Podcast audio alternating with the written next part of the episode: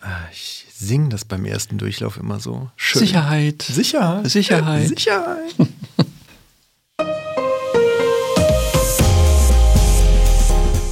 Herzlich willkommen zum Datenschutz Talk, Ihrem Podcast für die Themen Datenschutz und Informationssicherheit.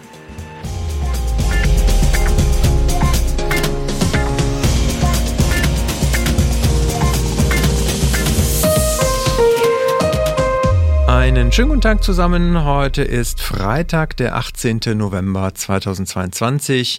Mein Name ist Heiko Gossen und ich begrüße Sie wieder recht herzlich zu einer neuen Datenschutz-News-Folge hier im Datenschutz-Podcast der Migosense. Und bei mir begrüße ich äh, sehr herzlich den lieben Markus Zechel. Hallo Markus. Hallo Heiko und ich möchte alle Hörer grüßen und einen guten Morgen wünschen, die uns am Montag auf, Weg, auf dem Weg zur Arbeit hören werden. Sehr gut. Ja, wir haben wieder einen Wochenrückblick. Bevor wir aber in die äh, Themen einsteigen, vielleicht nochmal Erinnerungen an letzte Woche. Da hatte ich mit Laura ja schon aufgerufen, hatten wir schon aufgerufen, uns äh, gerne Audioschnitzel zuzuschicken mit Fragen oder auch mit Feedback und Wünschen für unsere äh, Jahresendshow, die wir planen und vorbereiten. Da haben wir auch schon zwei, drei Zusendungen bekommen. Vielen Dank schon mal dafür und natürlich freuen wir uns, wenn da noch mehr kommt. Also von daher fühlen Sie sich da gerne frei, uns da noch was zuzuschicken. Das wird bestimmt ein schöner Jahresrückblick. Ich freue mich schon darauf, den zu hören. Ja, ich bin auch schon ganz gespannt. Wir haben gerade eben noch mal ein bisschen zusammengesessen und ein paar Überlegungen angestellt.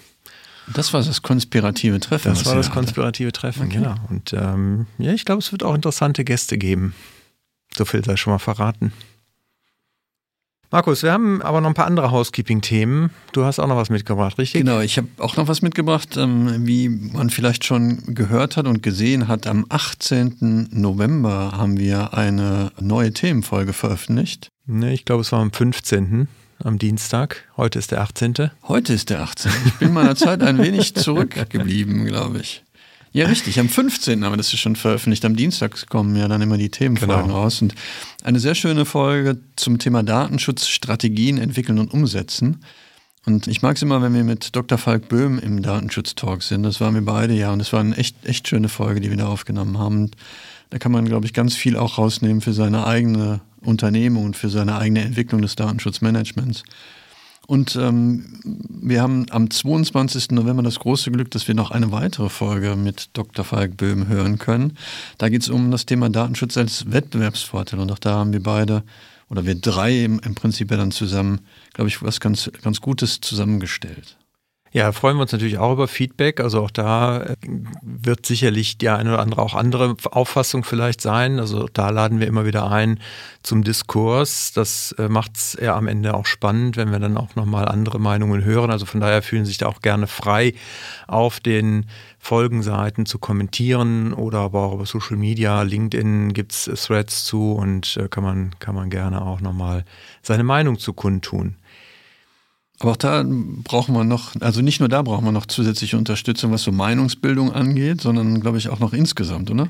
Genau, wir haben äh, jetzt wieder doch äh, einen hohen Bedarf und deswegen möchte ich gerne bei der Gelegenheit nochmal an unsere offenen Stellen erinnern. Wir haben zum einen äh, Werkstudenten, die wir suchen, also wer vielleicht noch im Studium sich befindet und äh, in ein Datenschutzunternehmen mal reinschnuppern möchte, der sei da sehr herzlich willkommen, aber auch im Bereich Informationssicherheit, Managementsystem suchen wir einen Werkstudenten, also von daher zwei Werkstudentenstellen, die wir offen haben und zwei Consultantstellen auch im Bereich Datenschutz, die wir offen haben. Von daher seien Sie gerne motiviert, sich nochmal unsere Karriereseite anzugucken unter karriere.migosens.de. Da finden Sie alles Wichtige zu den Stellen im Consultant-Bereich und wir freuen uns über Verstärkung im Team. Und, das tun wir in der Tat, ja. Tatsächlich äh, spannende, spannende Aufgaben, die hier anstehen. Ich würde mich ja bewerben, aber ich bin ja schon da, das macht wenig Sinn. Stimmt. Legen wir los? Legen wir los. Was hast du an Themen dabei, Markus? Ähm, ich habe was mitgebracht zum Thema Opt-out für die elektronische Patientenakte. Dann möchte ich was zum Thema Auskunft im Krankenhaus erzählen. Die NIS-2-Richtlinie ist vom Europäischen Parlament verabschiedet worden. Dann gibt es was zum Thema Zensus 2022 und am Ende vielleicht noch den einen oder anderen Lesetipp. Bei mir stehen an zum einen ein Update im Thema Vorratsdatenspeicherung, wie es da jetzt weitergeht. Quick Freeze Verfahren ist hier das Stichwort. Und wir gucken auf ein Entwicklungskit, ein SDK, wie das im Fachjargon heißt, eine, ähm, ja, ein russisches SDK, was aber letztendlich vorgibt, was anderes zu sein. Und auf einen Cyberangriff in Dänemark, der dazu geführt hat, dass Züge gestoppt wurden. Und dann habe ich auch noch einen Lesetipp. Dann können wir gleich weitermachen, oder? Würde ich sagen. Mein erstes Thema ist wie angekündigt, was zum Thema der elektronischen Patientenakte. Die ist ja jetzt zum 01.01. dieses Jahres eingeführt worden, so als, als freiwillige Möglichkeit. Krankenkassen müssen das ja anbieten, den, den Patienten. Das ist ja im SGB so formuliert. Und jetzt gibt es eine aktuelle Pressemitteilung der Gematik, die auch bei Heise veröffentlicht worden ist. Und danach plant jetzt äh, oder planen die Gesellschafter der Gematik, eine Opt-out-Variante einzusetzen für die elektronische Patientenakte. Ähm, das finde ich persönlich natürlich total spannend, weil eigentlich sieht der Paragraph 342 im SGB V vor, dass die ähm, Krankenkassen die elektronische Patientenakte auf Basis einer Einwilligung anbieten. Und ich habe mir die Mühe gemacht, nochmal in die Datenschutzgrundverordnung zu gucken. Im Erwägungsgrund 32 im Satz 3, wie du ja auch weißt, ähm, wird das Thema nochmal behandelt, was die Anforderung einer Einwilligungen sind. Und Musste ich auch direkt dran denken, an diesen Erwägungsgrund. Ja, ich sofort. Ich wusste das. Ich, ich habe es dir ähm, von den Augen ablesen können, sozusagen. Und da wird natürlich ausdrücklich nochmal formuliert, dass Stillschweigen, bereits angekreuzte Kästchen oder Untätigkeit der betroffenen Person keine Einwilligung darstellen.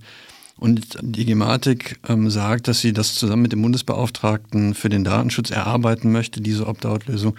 Und ich sehe schon, am Ende wird wieder auf den Datenschutz eingedroschen weil der das wieder nicht möglich macht, wobei man hier meiner Meinung nach schon, schon von Anfang an handwerkliche Fehler einfach begangen hat. Also warum man hier mit einer Opt-out-Lösung arbeitet, kann ich natürlich nachvollziehen. Man möchte die Quote erhöhen, aber ich bin ein bisschen skeptisch, ob das den Anforderungen der DSGVO gerecht wird. Ja, ich hm, weiß jetzt auswendig nicht, welche Spielräume der Gesetzgeber hätte, da vielleicht auch das umzudrehen im, im SGB, aber grundsätzlich, wie gesagt, wäre es vielleicht gar nicht so schlecht, wenn man das dann im Gesetz verankern würde und damit einfach auch ein bisschen mehr Geschwindigkeit bei der Patientenakte reinzukriegen. Ja, man hätte das im Gesetz verankern können als rechtliche Verpflichtung, dann hätten wir das über die DSGVO über den, den Buchstaben C abbilden können und dann wäre die Maus aus gewesen. Ähm, jetzt das über die Einwilligung zu machen und dann die Einwilligung, die der Gesetzgeber vorgesehen hat, durch eine Opt-out-Lösung versuchen, wieder außer Kraft zu setzen, finde ich eine interessante Ansicht. Ich bin gespannt, wie sich das entwickelt und Sie wissen, wo haben Sie es zuerst gehört? Bei uns haben Sie es zuerst gehört. Ähm, eine weitere Nachricht, die ich mitgebracht habe, beschäftigt sich auch ähm, im weitesten Sinne mit dem Thema Gesundheitsdaten. Hier geht es darum, dass das Oberlandesgericht in Hamm eine Entscheidung ähm, getroffen hat, die sich mit Prozesskostenhilfe beschäftigt. Wir hatten das ja schon mal im Kontext von Auskunft ersuchen nach Artikel 15 stellt die betroffene Person ähm, eine Prozesskostenbeihilfe. Und man geht dann davon aus, dass ja hier vermutlich ein Schadensersatz bis zu 2000 Euro zu erreichen sei und dann wird eben diese Prozesskostenbeihilfe gewährt. In der Entscheidung war es allerdings so, dass die Prozesskostenbeihilfe für das Auskunftsersuchen nicht gewährt worden ist. Und das fand die, die Klägerin so unangenehm, dass sie direkt Beschwerde eingelegt hat. Deswegen darf sich das Oberlandesgericht haben damit beschäftigen. Interessant ist, dass wenn man mal hingeguckt hätte, ganz klar ist, dass überhaupt gar nicht das Auskunft der Suche nach, nach Artikel 15 in Betracht kommt. Das ist ein evangelisches Krankenhaus. Und Artikel 91 sieht vor, dass Religionsgemeinschaften eigene Datenschutzgesetze haben können. Und das hat die evangelische Kirche getan. Und da ist im Paragraphen 19 im evangelischen Kirchendatenschutzgesetz oder im Kirchengesetz über den Datenschutz der evangelischen Kirche in Deutschland, um es mal richtig zu sagen, gibt es, wie gesagt, den, den Paragraphen 19 und danach habe ich ein Beschwerderecht. Das war aber in dem Antrag überhaupt gar nicht formuliert. Ich weiß nicht, warum man da noch ein Gericht bemühen muss, wenn man äh, schon ein falsches Gesetz anwendet sich dann noch zu beschweren, dass man ihr stattgegeben hat, finde ich, finde ich interessant. Ich weiß nicht, wer, wer die Klägerin da ähm, beraten und unterstützt hat, aber auch da würde ich vermuten, am Ende ist es wieder der Datenschutz schuld. Genau, das ist ja im Zweifelsfall immer der Pauschalschuldige. Das ist sehr einfach, den immer hinzustellen. Das äh, genau, erleben wir an vielen Stellen. Das Krankenhaus wollte keine Auskunft erteilen, das ist ja logisch. Und äh, statt zu sagen, ja, wir machen das noch 19, ähm, ja. falsches Gesetz. Gut, aber ja. ja. Aber auch da natürlich nicht jeder Rechtsbeistand, den man findet, ist im Zweifelsfall im Datenschutz so bewandert, um zu wissen, dass halt die Kirchen vielleicht ein eigenes Datenschutzrecht haben. Da ist, es, ist man schon gut beraten, wenn man sich dann auch die Datenschutzexperten unter den Anwälten sucht für solche Themen. Ja, ich komme zu dem Thema der Vorratsdatenspeicherung. Wir haben ja hier schon mehrfach darüber berichtet. Es gab verschiedene EuGH-Urteile. Wir haben jetzt auch diesen Sommer nochmal berichtet über das letzte, was ja auch ähm, letztendlich aus Deutschland heraus getrieben wurde und wo jetzt der EuGH nachdem er nochmal kritisch nachgefragt hätte, ob er denn da wirklich jetzt nochmal zu entscheiden müsse, auch entschieden hat, dass halt das Verfahren, wie es in Deutschland halt vorgesehen war, nicht rechtsmäßig, rechtmäßig ist mit europäischem Recht vereinbar und äh, der EuGH hat ja da entsprechend auch klare Guidance gegeben, was denn überhaupt akzeptabel ist. Die Justizminister der Länder haben jetzt auf der Justizministerkonferenz sich mit knapper Mehrheit für das Quick Freeze Verfahren entschieden und gegen eine anlasslose Vorratsdatenspeicherung. Das Ganze ist halt beim BMJ, dem Bundesministerium für die Justiz, auch schon seit dem EuGH-Urteil in eine Arbeit, äh, eine, eine Arbeit eines Gesetzesentwurfs geflossen. Der ist jetzt auch schon vorgelegt worden vom BMJ wo man halt dieses Quick Freeze Verfahren jetzt auch dann halt in, ein, in eine Änderung unter anderem der Strafprozessordnung gießen möchte. Die Innenminister auf der anderen Seite sehen natürlich weiterhin ganz großen Bedarf für die anlasslose Speicherung, sehen halt da nach wie vor mm, ja, sozusagen den, den goldenen Schlüssel drin, um ihre Verfahren aufklären zu können, aber offensichtlich kommen sie damit nicht wirklich durch. Sie wollten natürlich gerne dann den Rahmen, den der EuGH noch vorgesehen hat für eine anlasslose Speicherung, gerne ausschöpfen. Der ist aber sehr eng. Also da geht es halt darum, dass man halt zum Beispiel, wenn es um nationale Sicherheit geht oder für bestimmte Gefährdungsgruppen oder Gefährdergruppen sozusagen, könnte man das noch, noch quasi rechtfertigen. Aber da kommen die Innenminister wohl nicht, nicht mit durch. Wir sind jetzt natürlich gespannt. Das Quick Freeze, Quick Freeze Verfahren ist nicht nur ein schwerer Begriff, sondern es ist halt natürlich auch für die TK-Unternehmen jetzt nochmal wieder etwas, was sie implementieren müssen. Es wird so aussehen, dass man halt bei Anfangsverdacht seitens der ermittelnden Behörden dann einen richterlichen Beschluss erwirken kann, sehr schnell und damit die Daten, die dann sowieso beim Provider und beim TK-Anbieter vorliegen, einfrieren lassen kann. Es geht auch darum, dass dann weitere anfallende Daten in diesem Kontext auch gesammelt werden dürfen.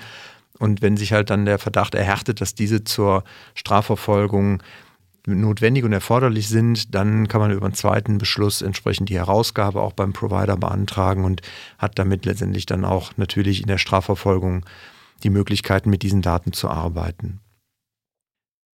Interessanterweise ist das ja ein Verfahren, was schon seit vielen Jahren auch von Aufsichtsbehörden immer wieder vorgeschlagen wurde als Datenschutz, als gute datenschutzkonforme Lösung.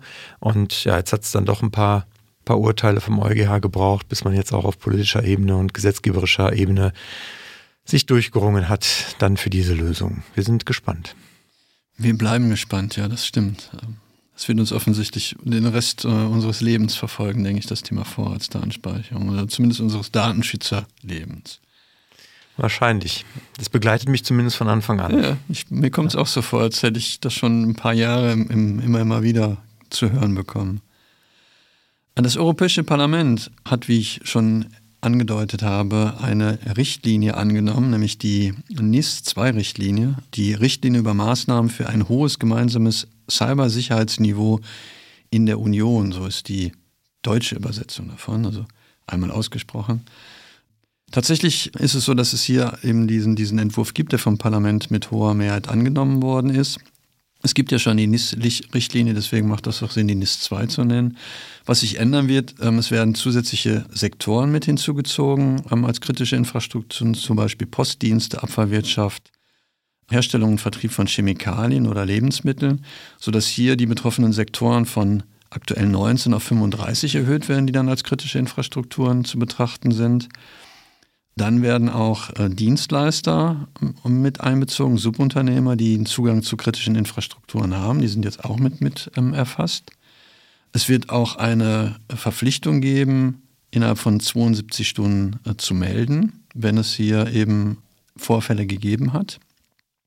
Und die Staaten sollen auch mit einem Sanktionsrecht ausgestattet werden. Auch hier ist dann wohl die Überlegung, zwischen 1,4 und 2 Prozent des Umsatzes zu nehmen. Und ich vermute mal, dass wir hier dann wieder bei dem weltweiten, weltweiten Gesamtjahresumsatzes für die Gruppe sind, so wie wir das in der Datenschutzgrundverordnung auch haben werden. Also ich bin gespannt, weil jetzt steht noch eine Entscheidung aus. Der Rat muss die Richtlinie noch, noch genehmigen und das ist so die letzte Hürde. Aber so was ich den Meldungen entnommen habe, scheint es nur noch eine Proforma-Geschichte zu sein. Ich habe gestern noch einen Vortrag dazu gehört von äh, einer von der einer Kollegin aus der EU-Kommission, der Name mir gerade entfallen ist, die, da klang das auch so, dass das jetzt da nicht mehr viel im Wege steht und man wohl auch die Mitgliedstaaten bitten möchte, die sogar früher zu implementieren, weil auch die jüngsten Angriffe auf die Nord Stream 2 Pipelines zum Beispiel dazu führen, dass man halt dringenden Handlungsbedarf sieht, da nachzusteuern auf Mitgliedsländern, Mitgliedsebene. Das wird natürlich dann für viele Unternehmen Herausforderungen mit sich bringen, weil sie dann in den Anwendungsbereich eben von kritischen Infrastrukturen fallen und konkrete Anforderungen, die dann nationales Recht umgesetzt werden müssen, dann sich auch da wieder geben. Wahrscheinlich gibt es dann ein IT-Sicherheitsgesetz 3.0 oder 4.0 oder so. Mal schauen. Ja, das Thema Sicherheit in der kritischen Infrastruktur beschäftigt mich auch, nämlich bei der nächsten Meldung, da geht es um ein Software Development Kit. Und zwar, was unter dem Namen Pushwoosh bekannt ist und halt in sehr vielen Apps eingesetzt wird, unter anderem wohl auch in US-amerikanischen Regierungs-Apps, zum Beispiel auch von der US-Armee in einer Trainings-App. Und es wird aber auch in tausenden anderen iOS- und auch Android-Apps wohl verwendet. Das Unternehmen suggeriert oder sagt, es äh, sei wohl aus den USA und äh, unter dieser Annahme hat man es wohl halt auch in so vielen Apps integriert. Und Reuters, Reuters, Reuters, Reuters, die, ähm, die Nachrichtenagentur Reuters hat jetzt aber halt berichtet, dass wohl hier hinter eine russische Firma steckt aus Novosibirsk. Und das macht es natürlich durchaus ein wenig kritischer, zumindest äh, auch wenn man bedenkt, dass wohl nach eigenen Unternehmensangaben 2,3 Milliarden Geräte Daten vorliegen. Also Kannst du das nochmal wiederholen? 2,3 Milliarden, Milliarden, Geräte. Okay. Ähm, das heißt, also ich habe jetzt nicht die genauen Zahlen von allen Geräten weltweit, aber ich würde mal vermuten, wahrscheinlich hat jeder eine App auf seinem Gerät, wo, wo dieses SDK mal drin steckte oder drin steckt. Ja, also es sind bekannte Marken auch, mit denen geworben wird seitens des Herstellers, wie zum Beispiel Coca-Cola, Adidas und McDonald's, die das in ihren Apps verwenden. Dementsprechend, wie gesagt, nicht ganz ähm, unheikel. Das Ganze ist halt sehr dubios, weil, wie gesagt, auf der Webseite gibt es keine Angaben zum Firmensitz. Auf der Twitter-Seite ähm, oder Twitter-Profil zufolge sitzt es in Washington DC und Andererseits hat man aber jetzt halt rausgefunden, wie gesagt, dass dahinter nur eine Briefkastenfirma steckt und das Ganze halt eine russische Firma ist.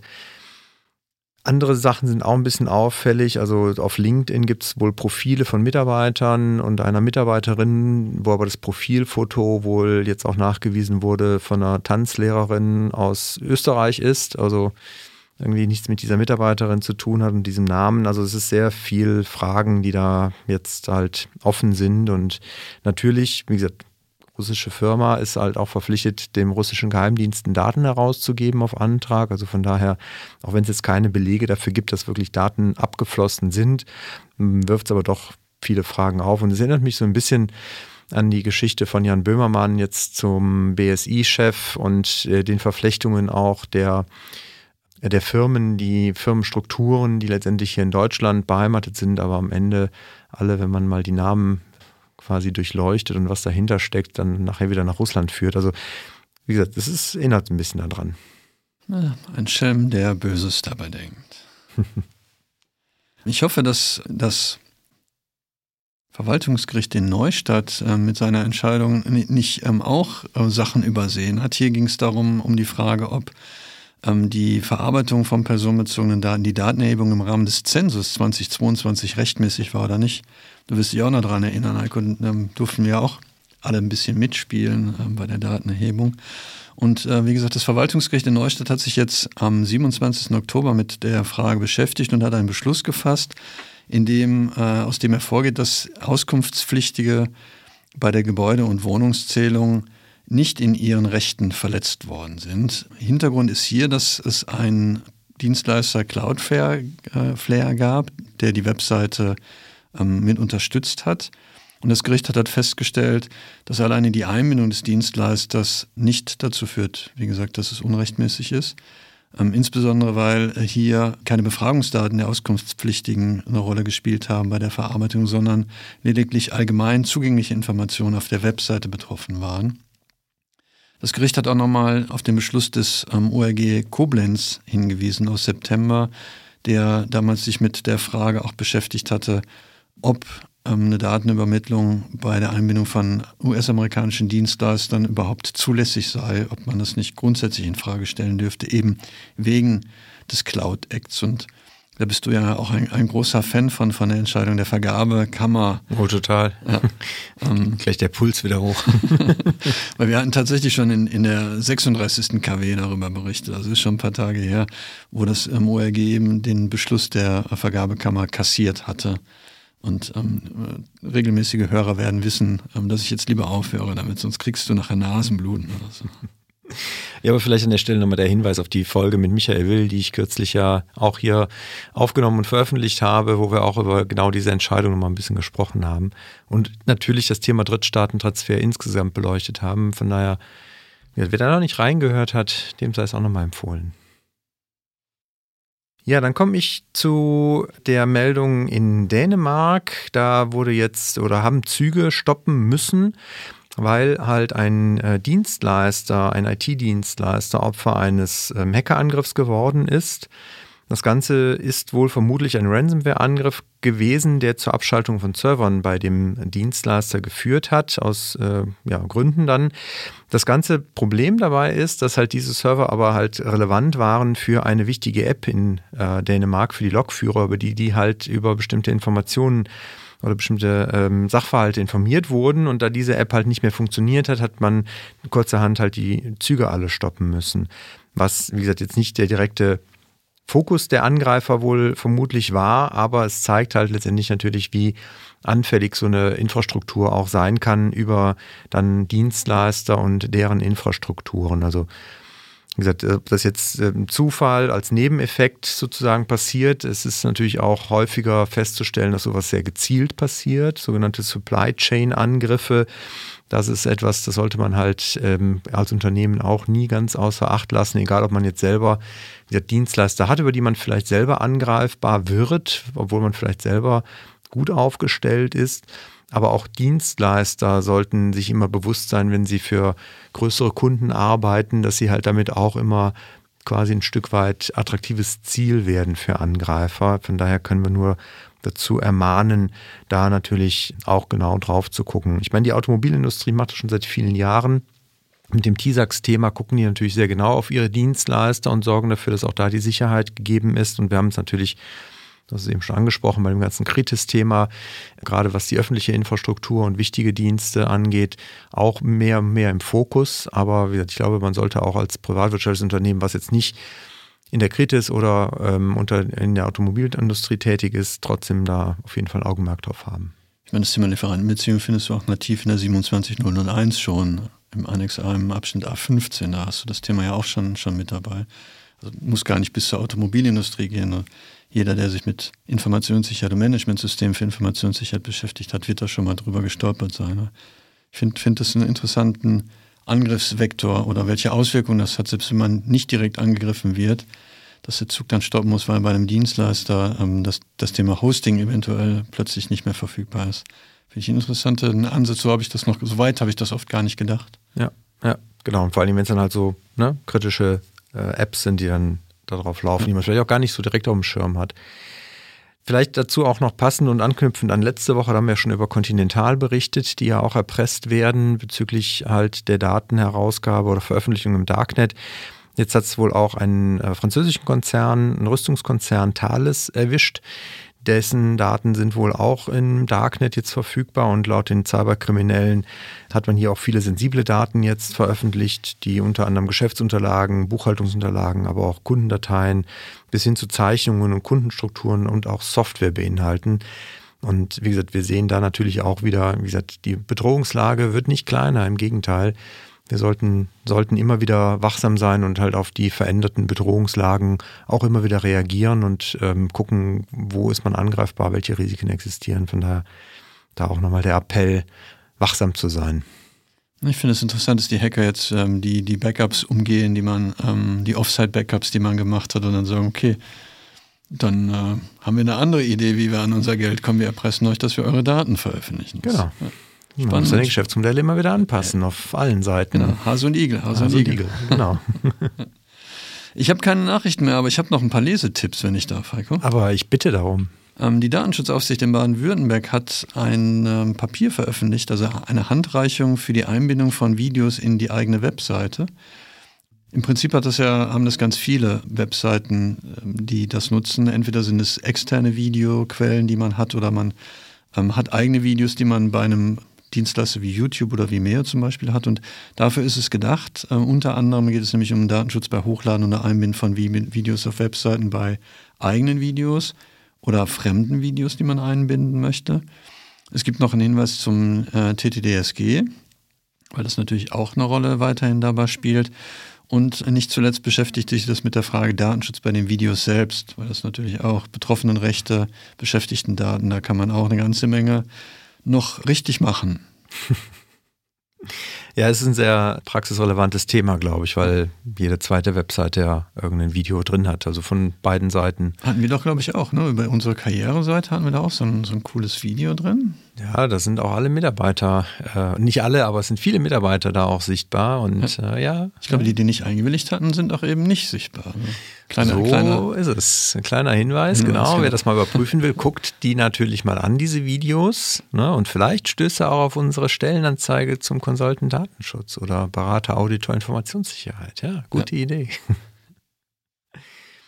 Ja, mein Lesetipp bezieht sich oder knüpft auch an letzte Woche an. Da haben wir schon berichtet über das Handelsregister, weil dort jetzt von dem Verband der Familienunternehmer auch ein Gutachten beauftragt wurde. Wir haben hier berichtet, das Gutachten ist jetzt auch abrufbar. Den Link packen wir natürlich in die Show Notes, wer da mal reingucken will. Ein Kurzgutachten ist das, also auch schnell gelesen und ähm, wie gesagt, da kann man das, was wir letzte Woche berichtet haben, alles nochmal im Detail nachlesen.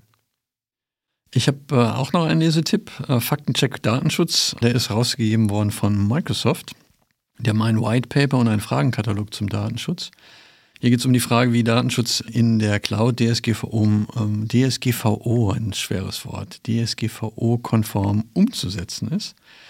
Ähm, ich habe mir das White Paper angeguckt, da wird insbesondere halt auf den ähm, Microsoft Business, auf das Microsoft Business User Forum eingegangen, ein Verein, der ähm, eben Microsoft dabei unterstützt, um User-Fragen zu bündeln und dann zu adressieren. Darum geht es im Wesentlichen in dem Papier. Es wird versucht, mit einigen Mythen aufzurufen, äh, aufzuräumen. Ich hatte mir dann auch versucht, ähm, den Fragebogen anzuschauen, habe dann aber davon Abstand genommen, weil die personenbezogenen Daten, die da als Pflichtfelder einzugeben waren, wollte ich jetzt äh, nicht eingeben. Also schönen Gruß an die Kollegen von, von Microsoft. Vielleicht wäre es schön, diesen Fragenkatalog auch nicht zu verstecken hinter der Preisgabe von personenbezogenen Daten. Also mir ist es irgendwie nicht so recht gewesen. Ich fand es nicht so rund von, von der Marketingidee, die damit eventuell verbunden war. Nachvollziehbar. Danke. Sehr gut. Ich bin durch. Ich auch. Mein Pulver ist verschossen. Da können wir den Sack zumachen. Sehr gut. Machen wir. In diesem Sinne wünschen wir äh, erstmal Ihnen natürlich alles Gute, ein schönes Wochenende und äh, wie Markus eingangs schon gesagt hat, natürlich auch die, die uns dann Anfang der Woche hören, einen guten Start in die Woche. Wir wünschen Ihnen alles Beste und freuen uns natürlich von Ihnen zu hören auf den verschiedensten Wegen, sei es als Bewerbung oder sei es mit Feedback oder mit einem Audio, äh, einer Audiodatei, die Sie uns schicken mit Fragen oder Wünschen für das neue Jahr. Auch Grüße vielleicht. Oder Grüße, genau. Also Glückwünsche. Genau. Was man so per Sprachnachricht verschicken kann. Ja, nur keine Musikwünsche, die können wir leider nicht erfüllen. Radiodatenschutz. genau. In diesem Sinne, bleiben Sie uns gewogen und auf bald. Bis bald.